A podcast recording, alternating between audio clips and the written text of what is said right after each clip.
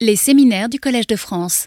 Mesdames et messieurs, euh, bienvenue à notre seconde conférence dans cette série sur le pouvoir de la paix en Europe. Je me réjouis de vous revoir ou bien de faire votre connaissance si vous venez pour la première fois. Le sujet que je vais traiter euh, ce soir est l'ordre européen de la machine à vapeur à l'organisme vivant. Je citerai, en guise d'introduction, un roman de science-fiction récent intitulé La machine de la paix de l'écrivain contemporain turc Ozgur Mumcu. La scène se passe au début du XXe siècle, quand le monde est à nouveau au bord d'une guerre meurtrière. Et si une machine pouvait sauver la paix en exploitant les découvertes de l'électromagnétisme pour influencer l'esprit des gens? Dans un récit à la Jules Verne, le personnage principal, Jelal, quitte sa vie quotidienne pour se rendre à bord de l'Orient Express d'Istanbul à Paris, il découvre l'existence de cette machine, puis à Belgrade pour tenter de l'activer. Rien n'y fait et le désastre final se produit quand même. Cette allégorie tragicomique pose pourtant une question profonde. Est-ce qu'une machinerie, que ce soit des mécanismes, des mécanismes judiciaires, des institutions, des algorithmes, voire une intelligence artificielle, pourrait vraiment maîtriser le déchaînement des passions humaines qui mènent à la guerre Reprenons donc le fil de notre conférence de la semaine passée, qui partait du but séculaire de mettre fin à deux maux de l'Europe. La menace récurrente d'un empire chrétien a dominé tout le continent et les guerres fratricides entre États. Il s'agit donc de l'idée d'établir une paix durable sur le continent. Mais comment y parvenir? Nous avons ainsi posé les bases du vocabulaire et de la grammaire d'une grande controverse politico-philosophique des Lumières. Celle-ci avait commencé par le naufrage au XVIe siècle de l'idéal de la monarchie universelle, c'est-à-dire d'imposer à l'Europe une paix hégémonique inspirée de l'Empire romain. En effet, les porteurs de ce projet, les Habsbourg d'Autriche et d'Espagne, avaient échoué sans appel dans leurs entreprises face à la résistance farouche de la France, de l'Angleterre et des Pays-Bas.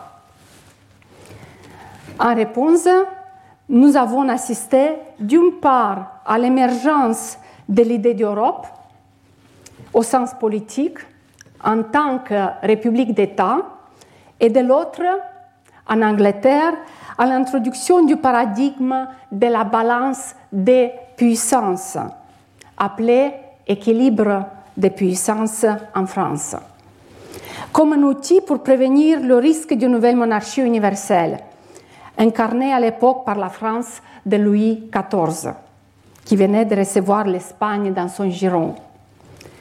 La lutte réussie d'une coalition européenne contre le roi Soleil a abouti à l'établissement au traité d'Utrecht en 1713 d'un ordre européen reposant sur deux alliances militaires opposées que nous avons appelées la paix d'équilibre. Nous avions également suivi la naissance parallèle avec l'abbé de Saint-Pierre d'un second paradigme appelé paix perpétuelle, qui rejetait l'équilibre des puissances au motif que ce n'était pas une véritable paix, mais juste une trêve armée. Saint-Pierre invoqué une unification du continent grâce à la fondation volontaire d'une grande alliance des États européens avec des noms divers, dont notamment l'Union européenne. Déjà, lorsqu'on dit paix perpétuelle à cette époque, c'est bien entendu, c'est bien entendu une, une hyperbole, et il faut entendre par là une paix durable. Nous avons ensuite suivi l'évolution de ce paradigme au travers des textes de Jean-Jacques Rousseau et d'Emmanuel Kant. Nous nous sommes ensuite arrêtés au succès momentané de ce grand paradigme à travers le système européen inauguré par le Congrès de Vienne en 1814-1815, qui a débouché sur le concert européen. Comme le nom l'indique, c'était en effet un ordre européen unifié dans lequel les quatre grandes puissances victorieuses, rejointes en 1818 par la France, sont unis par des traités d'alliance à long terme et résolvent les grandes affaires du continent par le seul moyen du dialogue diplomatique, donc sans recourir à la guerre. Pour ce qu'on a appelé l'ingénierie de la paix, l'époque post-napoléonienne est donc le moment où on passe de la théorisation des philosophes sur la paix perpétuelle à l'expérimentation, à une véritable politique concentrée, concertée des grandes puissances au niveau européen. Celle-ci se perpétuera bon an, mal an, au-delà des révolutions de 1848 et jusqu'à l'éclatement de la guerre de Crimée en 1853, qui oppose la France et l'Angleterre à l'ère alliée de la guerre, la Russie. Durant la seconde partie du XIXe siècle, la montée des États-nations, et notamment de l'Empire allemand, consacre le retour triomphal du premier paradigme, celui de l'équilibre des puissances, avec une Europe à nouveau divisée entre des alliances militaires antagonistes. Toutefois, l'idéal de la paix perpétuelle et donc de l'unification européenne n'avait pas dit son dernier mot. Dans la conférence de ce soir, nous avancerons jusqu'à l'aube du XXe siècle, puis à la Société des Nations et aux premières communautés européennes sous un angle plus appliqué et rejoindre à, à cette question euh, l'ancienne et essayer de répondre à cette question lancinante déjà posée par Jean-Jacques Rousseau. Comment allait-on convaincre les États européens à signer un traité fondateur d'une alliance pacifique continentale? Unifier l'Europe, ce serait évidemment transformer durablement la nature de l'ordre international qui a prévalu jusque-là sur ce continent. Cela pose une question cruciale pour l'ingénierie de la paix. Comment appréhender et décrire cet objet que l'on souhaite transformer, c'est-à-dire l'ordre européen? Euh, Les historiens et les spécialistes des relations internationales ont produit une abondante littérature à ce sujet avec des définitions diverses de ce terme. Comme nous suivons spécifiquement la généalogie de deux idées jumelles de la paix et de l'Europe, qui se sont fondues dans le paradigme de la paix perpétuelle, nous allons nous écarter des définitions qui s'inscrivent dans la descendance du paradigme de l'équilibre des puissances du XVIIIe siècle, dont l'anglais Charles Davenant fut l'un des précurseurs. Dans cette lignée, nous trouvons le réalisme politique américain d'après la Seconde Guerre mondiale, représentés notamment par Robert Gilpin et Henry Kissinger, qui considèrent que le désordre et l'anarchie des États sont l'état de nature et que donc tout ordre international émergerait de la compétition entre les États, c'est-à-dire de l'équilibre des puissances. Or, cette vision d'État égocentrique qui vivrait selon la loi de la jungle ne rend pas suffisamment compte de la complexité des rapports entre les États européens depuis le, le début de l'époque moderne. Rousseau avait fait remarquer qu'il existait déjà une société civile des États européens, la République des États, qui était manifestement fondée sur une civilisation commune et des usages diplomatiques séculaires. Et donc qu'il existait déjà un État des sociétés en Europe. La dernière édition du dictionnaire de l'Académie française fournit une définition qui, par sa simplicité et sa précision, sera adéquate à nos besoins. Je cite, Un ordre est l'ensemble des règles auxquelles doivent se soumettre les membres du corps social en vue d'en préserver la cohésion et la concorde. Cohésion et concorde sont deux termes qui, pris ensemble, définissent un état de paix. Nous considérerons ainsi l'ordre européen comme étant les normes et les institutions, la diplomatie, le droit international et les organisations internationales ou supranationales qui facilitent avec plus ou moins d'efficacité la coopération des États du continent afin de maintenir une paix durable entre eux. Une des finalités essentielles du droit international est bien de prévenir la guerre en établissant et en maintenant des conditions d'équité entre les États.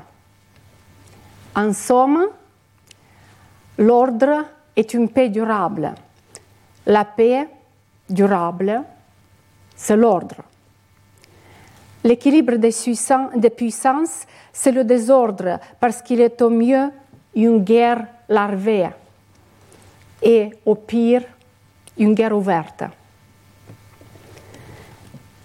À cette aune, les aventures de conquête en Europe, telles que celles du Second Reich allemand du Kaiser Guillaume II et du Troisième Reich allemand d'Adolf Hitler, ou de l'Union soviétique de Joseph Staline sont considérés comme des déviances, des actes contraires à l'ordre européen légitime de leur époque, qui les a mis au bas de la société civile des États européens.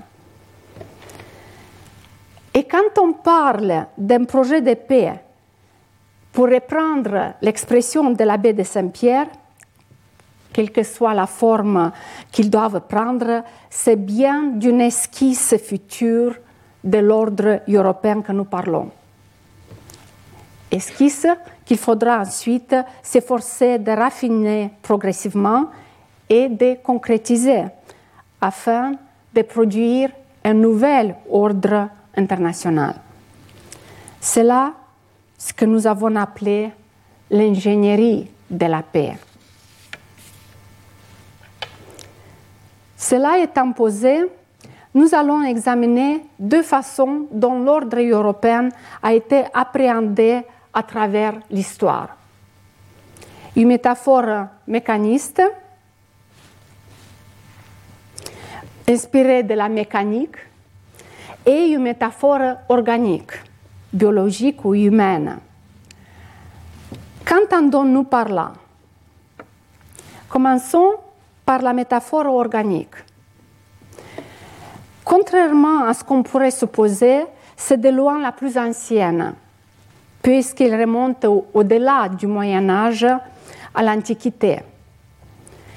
La notion de corps politique est une référence au corps humain formé d'organes et de membres. Plus près de nous, on la retrouve chez des philosophes protestants du XVIIe siècle comme Grotius et Hobbes, pour lesquels chaque État est un corps formé de ses citoyens ou sujets et le souverain représente son peuple. À un niveau plus large, l'Europe est elle-même un corps politique dont les organes ou les membres sont les différents États, ce qui est illustré dans les représentations iconographiques de l'Europe de l'époque, avec notamment cette carte de l'Europa Regina. Pour suivre cette métaphore du corps humain jusqu'à sa conclusion logique, est-ce que le traitement des guerres et de leurs dégâts ne pourrait pas être assimilé au traitement des maladies À cet égard, l'encyclopédie de Diderot et d'Alembert, euh, pierre angulaire des Lumières françaises, contient un remarquable article anonyme sur la paix, attribué à l'homme de lettres Étienne Noël d'Amilaville. Comme vous le noterez, il est rédigé dans un registre médical. Ainsi, le terme révolution doit être compris comme un trouble physiologique et celui de dépravation comme une dégradation des organes. Je cite, Ainsi que les corps physiques, les corps politiques sont sujets à des révolutions cruelles et dangereuses. Quoique ces infirmités soient des suites nécessaires de la faiblesse humaine, elles ne peuvent être appelées un état naturel. La guerre est un fruit de la dépravation des hommes. C'est une maladie convulsive et violente du corps politique. Il n'est en santé, c'est-à-dire dans son état naturel, que lorsqu'il jouit de la paix. C'est elle qui donne de la vigueur aux empires, elle maintient l'ordre parmi les citoyens, elle laisse aux lois la force qui leur est nécessaire, elle favorise la population, l'agriculture et le commerce. En un mot, elle procure au peuple le bonheur qui est le but de toute société. Et de là, l'auteur revient au mot de la guerre. Je cite à nouveau, la guerre, au contraire, dépeuple les États. Elle fait régner le désordre les lois sont forcées de se faire taire à la vue de la licence qu'elle introduit. Elles rendent incertaine la liberté et la propriété des citoyens. Elles troublent et font négliger le commerce. Les terres deviennent incultes et abandonnées. Jamais les triomphes les plus éclatants ne peuvent dédommager une nation de la perte d'une multitude de ses membres que la guerre sacrifie. Ces victimes même lui font des plaies profondes que la paix seule peut guérir. Fin de citation. Le message central de cet article est que considérer la guerre comme une condition naturelle de l'humanité sera absurde, tout comme dire que la maladie serait une condition naturelle du corps humain. L'encyclopédie fournit ainsi une réfutation forte à la thèse de Hobbes pour qui la guerre était l'état de nature de l'homme. La guerre serait donc une maladie du corps politique, ou en termes modernes, une maladie de la communauté internationale. Alors la paix sera à l'inverse une manifestation d'un bon état de santé. Notons au passage que l'abbé de Saint-Pierre, plusieurs décennies auparavant, avait déjà écrit qu'en tant qu'auteur d'un projet de paix, il était que l'apothicaire de l'Europe. Alors que le rôle des princes et des gouvernants, avec leurs diplomates, était d'être les médecins des sociétés. La seconde métaphore mécaniste de l'ordre européen apparaît au tournant du XVIIIe siècle en Angleterre. Elle reflète l'intérêt de plus en plus grand qui se développe pour les sciences physiques, dans la lignée des lois de la dynamique d'Isaac Newton. On remarque immédiatement que la balance de puissance que nous avions décrite lors de notre première conférence et qui se réfère à une simple balance à deux plateaux pour représenter les forces en présence et expliquer les enjeux de l'Europe de l'époque appartiennent au champ métaphorique de la mécanique. Bien entendu, l'ordre du Congrès de Vienne se réfère aussi largement au registre mécanique. On retrouve à plusieurs reprises l'expression de rétablir l'équilibre des puissances, notamment dans le traité de Chaumont de 1814 et les autres traités de la coalition militaire européenne contre Napoléon Ier. Ce terme équilibre des puissances figure dans ce traité pour en clarifier l'objectif la mise en commun des ressources militaires de ces puissances pour contrebalancer la puissance de l'armée napoléonienne. C'est donc un terme qui appartient au registre de la guerre. Le système de concertation des grandes puissances, inauguré par la quadruple alliance de novembre 1815, est quant à lui régi parce que le chancelier autrichien Clemens von Metternich, un disciple d'Emmanuel Kant, comme on l'a vu, appelle Gleichgewicht, poids égal. C'est bien une image mécanique, mais qu'on ne s'y trompe pas. Ce terme ne décrit pas l'équilibre des puissances. Poids égal est un terme qui appartient au registre de la paix. Il décrit une Europe unifiée sous une seule alliance où les cinq grandes puissances ont un poids, égal dans la négociation pacifique et dans la prise de décisions. Ce qui a été appelé le système de congrès et plus tard le concert européen. Après la Grande Guerre de Crimée, l'Europe revient donc au paradigme de l'équilibre des puissances avec des coalitions militaires opposées sur le continent. Le bateau à vapeur triomphe sur les mers et le train à vapeur sur la terre ferme. C'était aussi le début de la seconde révolution industrielle qui produit de l'acier en grande quantité, la turbine à vapeur et bientôt l'électricité. Tandis que sur le plan militaire apparaissent des canons d'une puissance inégalée et des mitrailleuses qui révolutionnent la guerre sur Terre, tandis que l'apparition de navires cuirassés rend toutes les flottes existantes obsolètes du jour au lendemain. Il en résulte une course effrénée aux armements dans les années 1890, qui se poursuivra inexorablement jusqu'à l'éclatement de la Première Guerre mondiale.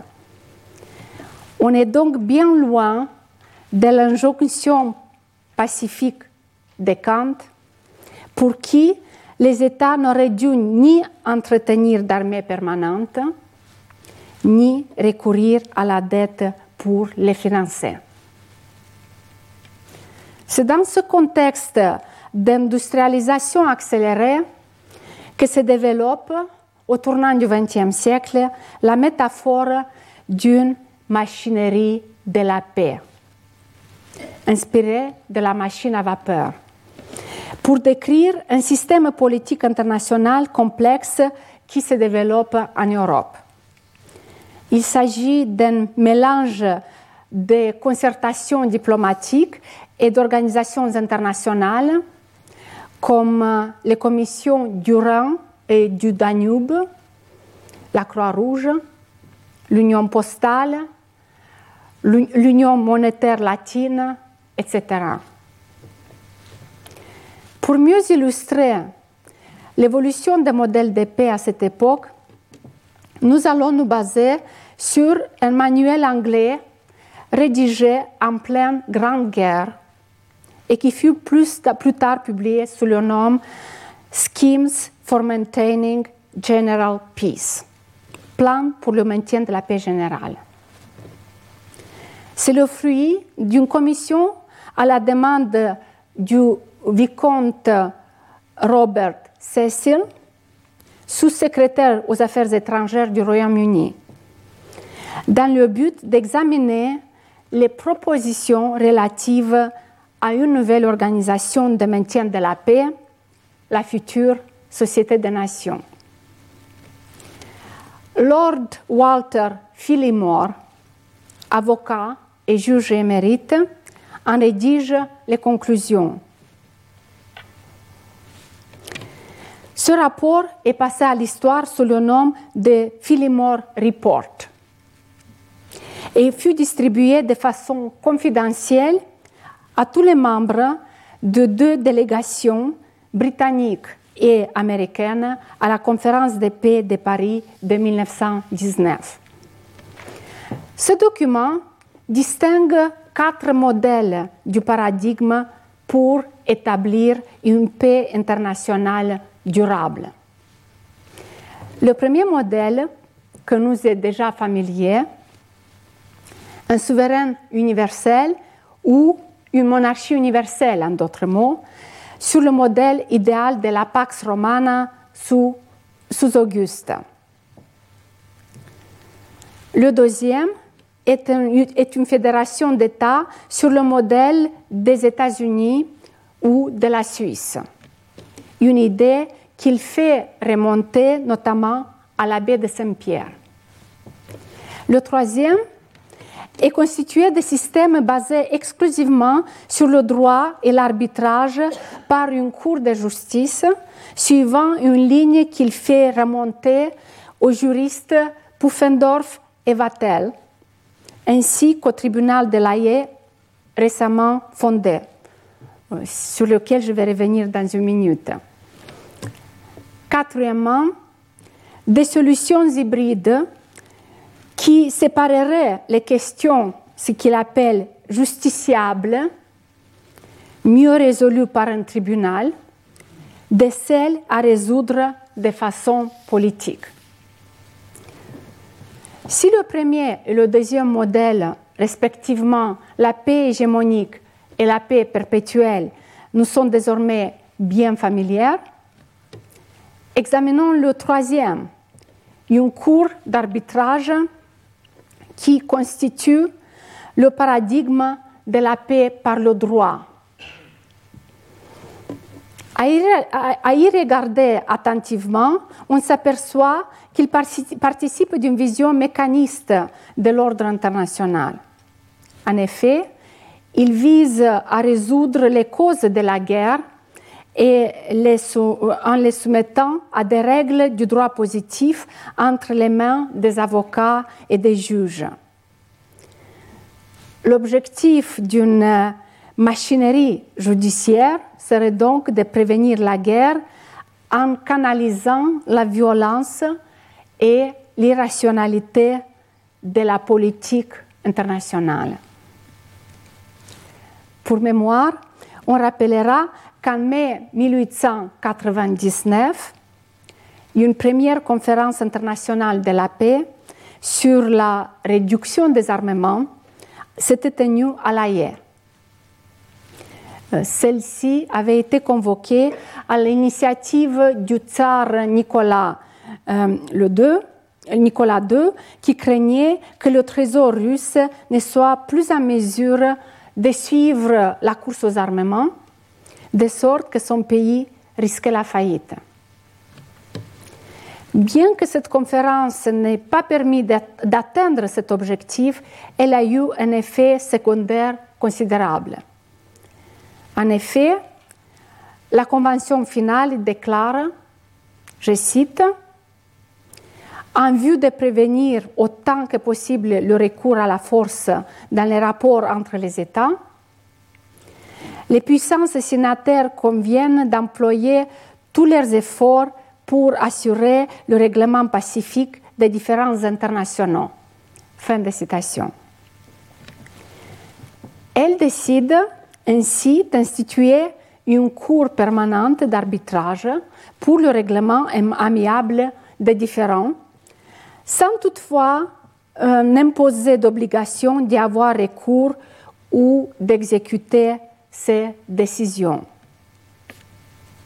En 1907, une deuxième conférence internationale de la paix, une, deuxième conférence de l'AE, convoquée cette fois-ci à l'initiative du gouvernement américain, avait développé les acquis techniques de la première. Pour revenir au rapport Phillimore, ce dernier avait écarté les premières et deuxième modèles de paix, la monarchie universelle et la fédération comme irréalistes. Il concluait, en accord avec de nombreux travaux de l'époque, que le troisième modèle de la paix, par le droit, était lui-même défectueux et fiable. En effet, aucun État ne pourrait jamais être contraint de recourir à un tribunal ou de respecter ses décisions. De cela, le rapport Philémore concluait avec une certaine logique qu'il faudrait retenir un quatrième modèle de la paix qui serait hybride, judiciaire, politique. Le rapport détaillait les deux mécanismes obligatoires pour la résolution pacifique des conflits. Judiciaire pour les cas où un tribunal serait compétent pour entendre les parties politique basée sur un conseil de grande puissance pour résoudre les autres cas.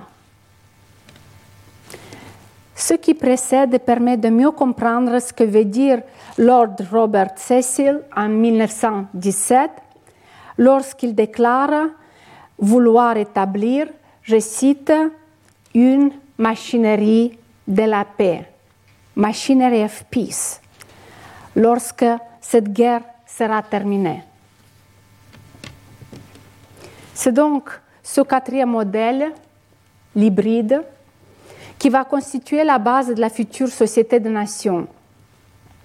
En effet, convaincu qu'une telle occasion ne se représenterait pas de sitôt, le président américain Woodrow Wilson avait œuvré avec le soutien de la France et du Royaume-Uni pour insérer le pacte de la Société des Nations dans la partie 2 du traité de Versailles euh, en 1919. La paix, à peine conclue, devait être pérennisée grâce à cette machinerie de la paix. À cette époque, la métaphore mécanique triomphe dans le langage politique. Bien qu'étant une organisation à l'échelle mondiale, la SDN était en pratique un produit typique d'une Europe dont le choc entre de nobles idéaux universels et une réalité beaucoup moins reluisante était un trait caractéristique. Pour la France et le Royaume-Uni, elle reflétait notamment une tension, voire une opposition ouverte entre, d'un côté, les principes de droit et de respect de la souveraineté appliquée au continent européen, et de l'autre, les pratiques impitoyables des empires coloniaux au-delà des mers. La Société des Nations, en dépit des succès initiaux, subit de sérieux revers dans les années 1930 avec l'instauration des pouvoirs totalitaires en Allemagne, Italie et Japon. Trois puissances qui, en violation de l'ordre international, visaient à l'établissement d'une paix hégémonique. Ce furent toutefois la France et le Royaume-Uni qui donnèrent le premier coup de grâce à la SDN avec les accords de Munich de 1938. Au mépris des règles du droit international et de l'injonction de Kant de ne jamais conclure des traités entre puissances sur la possession d'autres États, ils cédèrent une partie de la Tchécoslovaquie à l'Allemagne d'Hitler. Le dernier acte fut l'exclusion de l'Union soviétique en novembre 1939 par l'Assemblée générale de la SDN suite à l'agression contre la Finlande. Quelques années plus tard, en pleine Seconde Guerre mondiale, le président américain Franklin Roosevelt traite les défaites prochaines du Troisième Reich allemand et du Japon impérial comme une opportunité pour reconcevoir un ordre international pacifique. Il meurt toutefois avant que son projet ne voie le jour, de sorte que c'est le nouveau président, Harry Truman, qui préside à la cérémonie de la fondation de l'Organisation des Nations Unies en juin 1945 à San Francisco. Truman réalise que l'entrée de l'Union soviétique de Joseph Staline au Conseil de sécurité de l'ONU et son usage du droit de veto met un point final au rêve d'un monde unifié autour d'un programme de paix et marque la naissance d'un nouvel équilibre de puissance qu'on appellera la guerre froide. Rétrospectivement, cela révèle la faiblesse principale du modèle de paix hybride proposé par Philimore.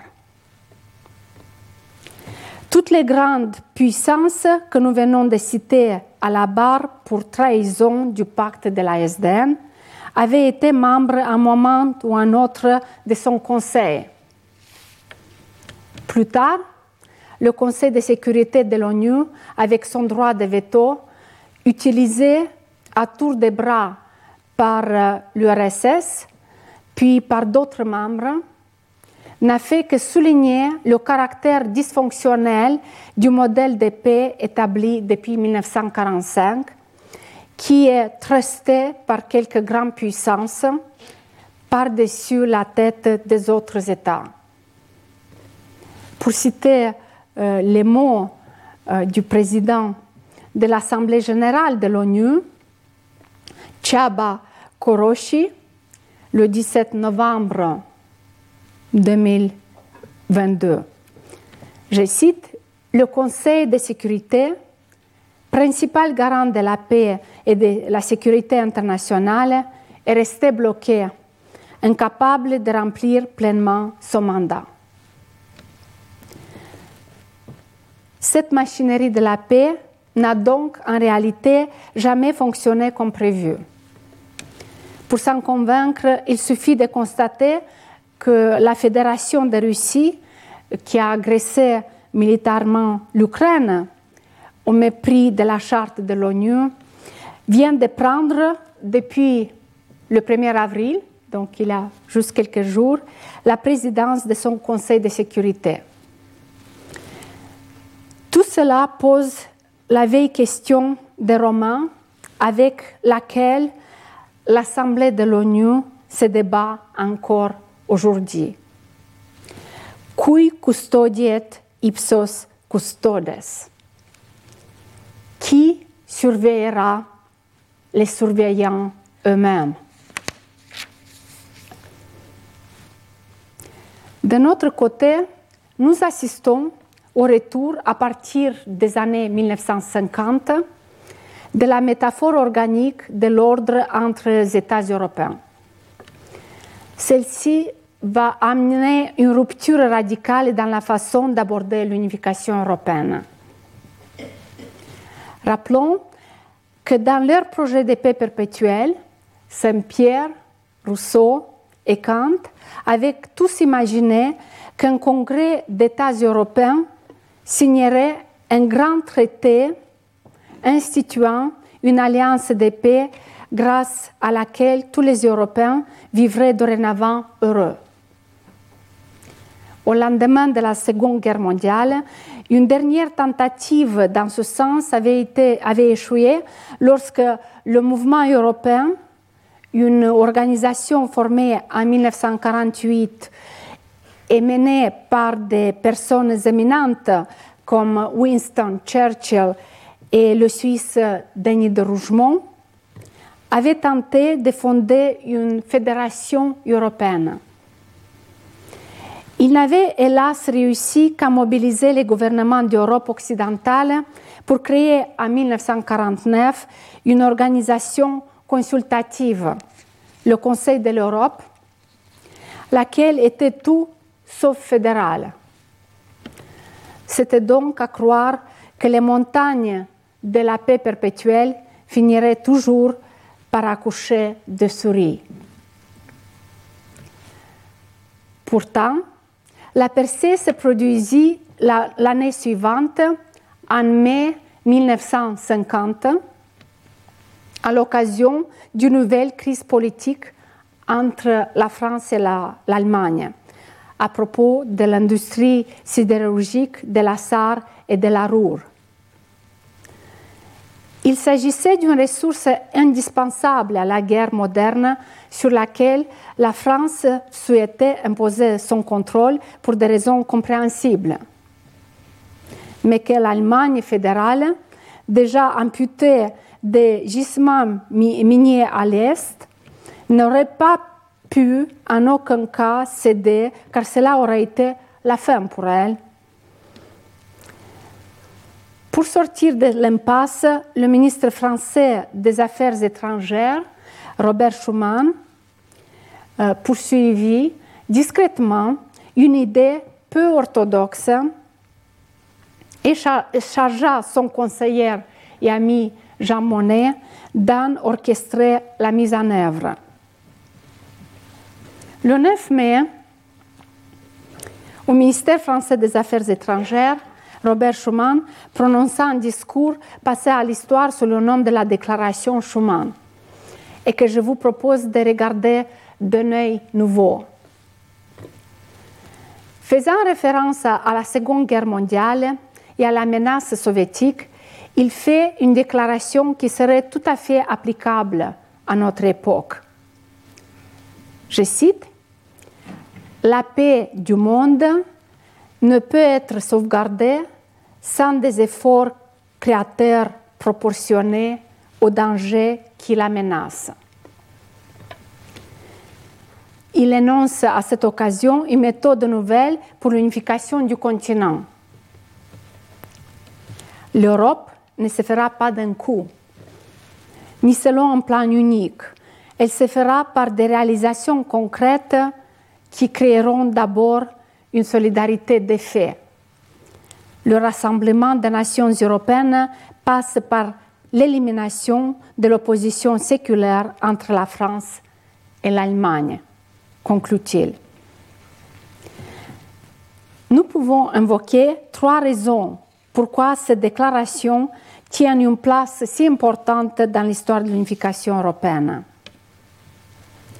Premièrement, c'est l'une des premières manifestations d'un important changement de langage.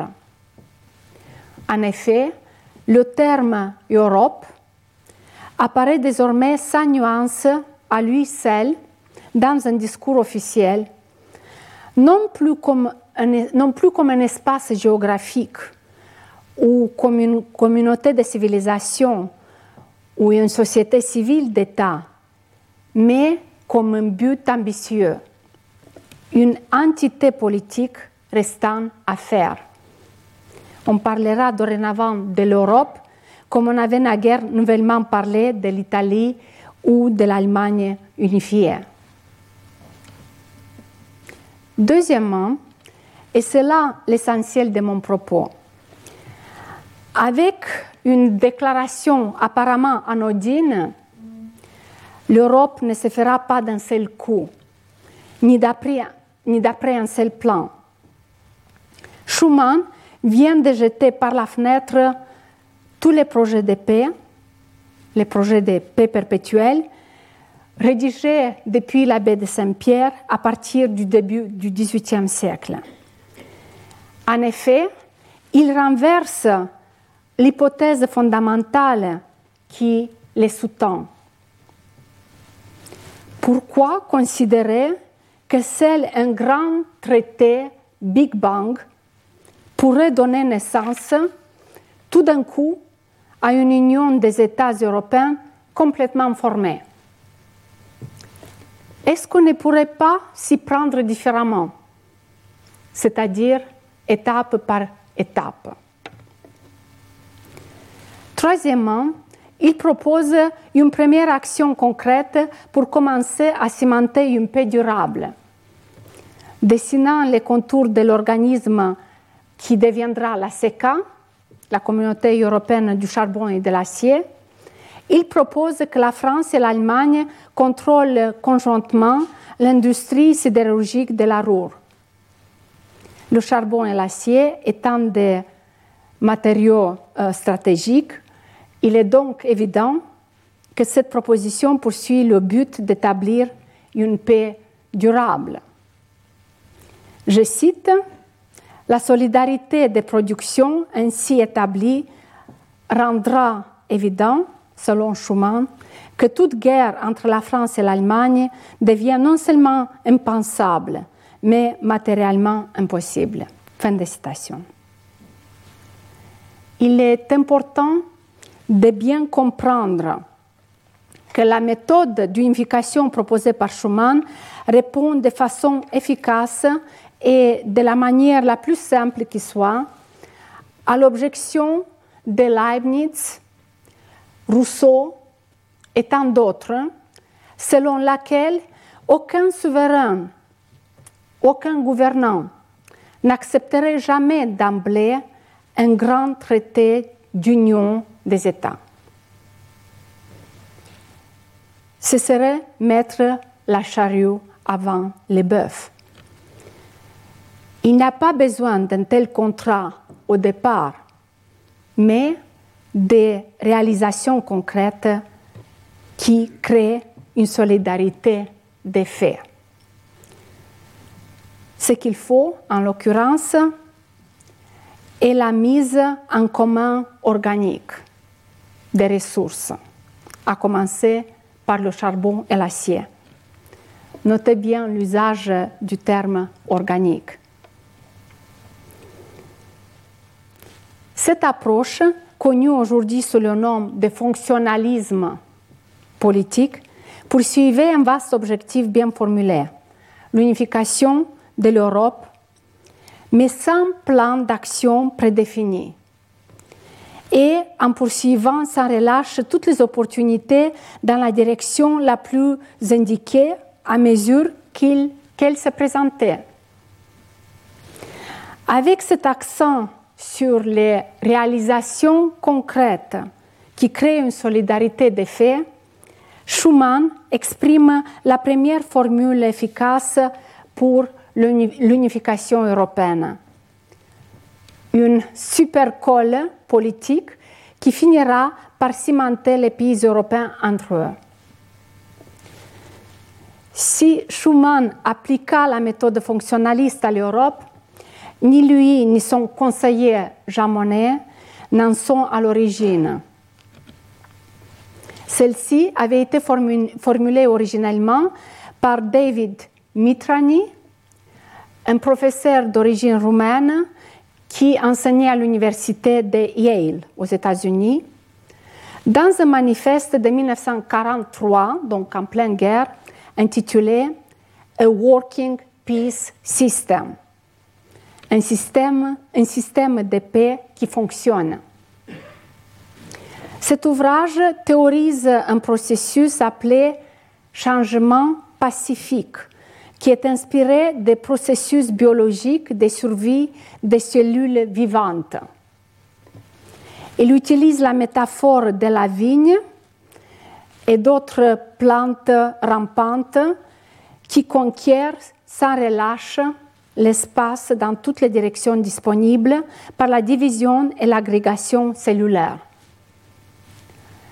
De ce fait, elles peuvent résister à une quantité considérable de contraintes, de coupes et de déracinements sans perdre leur vitalité. Elles ont donc une capacité particulière à survivre dans des environnements en constante évolution. Cette métaphore organique invoque la supériorité des fonctionnements d'un processus de paix s'inspirant des êtres vivants euh, par rapport à des machineries de la paix qui se fondent principalement sur des traités et des institutions.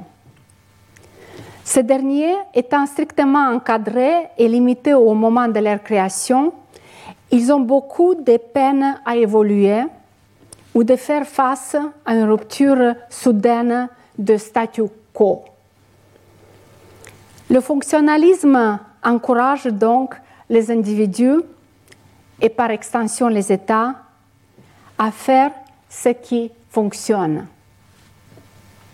Pour Mitrani, il ne doit pas y avoir de projets grandioses d'institutions internationales, mais une croissance organique des institutions par des incursions continuelles dans de nouveaux domaines, comme une toile d'araignée, en utilisant les ressources déjà disponibles. Le passage à la métaphore organique peut donc, à juste titre, être considéré comme le point de départ du processus de l'intégration européenne. Alors que le paradigme anglais de l'équilibre des puissances avait été façonné par la physique newtonienne, puis par la machine à vapeur, l'intuition politique du fonctionnalisme d'après-guerre s'inspire de la biologie cellulaire. La méthode de Schumann applique celle proposée par Mitrani à tous les niveaux, supranational, national, régional, municipal, etc., pour établir une paix durable en Europe. Nous avons donc assisté au retour triomphal au milieu du XXe siècle d'une métaphore qui s'apparente à celle plus ancienne du corps politique. En conclusion, on peut affirmer que le passage à la métaphore organique, et plus précisément au fonctionnalisme, a été un progrès décisif de l'ingénierie de la paix en Europe. Comme l'avait fait remarquer Edgar Morin en 1987 dans son livre Penser l'Europe, l'Europe est un processus. Lequel processus a permis de réaliser de façon pacifique et durable une entreprise que ni Napoléon, ni le deuxième et troisième Reich, ni l'Union soviétique de Staline n'étaient parvenus à mener à bien par la conquête, à unifier la plus grande partie du continent et y établir une paix durable. J'attire toutefois votre attention sur la nécessité de faire une distinction claire entre l'idée de l'Europe, c'est-à-dire la coexistence pacifique d'États européens souverains sur un pied d'égalité, et l'Union européenne, qui n'est que la dernière tentative à ce jour de matérialiser cet idéal. De plus, Et contrairement aux États-Unis, où on pourrait à la rigueur parler de destinée manifeste, l'histoire de l'Europe a été si chaotique et imprévisible qu'un historien serait bien en peine d'affirmer qu'elle va quelque part de précis. Entre les guerres napoléoniennes, les deux guerres mondiales et la guerre froide, sans compter la guerre en cours en Ukraine, l'histoire européenne est la proverbiale mère de Léon Tolstoï qui se déchaîne occasionnellement. Sauf à disposer d'une boule de cristal, personne ne saurait donc prédire avec certitude de quoi sera fait notre lendemain et notamment quel sera l'avenir de cette Union européenne. Par contraste, l'idée d'Europe va quelque part de précis, malgré les aléas de l'histoire. L'unification du continent comme meilleur moyen de maintenir, de maintenir une paix durable. L'ingénierie de la paix en Europe a évolué grâce à la dialectique entre ces immenses mouvements géopolitiques aux différentes époques, les guerres continentales et les efforts récurrents de rebâtir un nouvel ordre européen sur les décombres de l'ancien. De plus, le statu quo de l'Union européenne d'aujourd'hui n'est certainement pas la fin de l'histoire. Ces institutions sont une réalité forcément temporaire, destinée à se transformer. Le vrai pouvoir de l'idée d'Europe naît de son immatérialité, car on ne peut pas tuer une idée. Cela contribue à expliquer pourquoi elle continue à ressusciter régulièrement après les grandes catastrophes guerrières du continent, tel un phénix renaissant de ses cendres.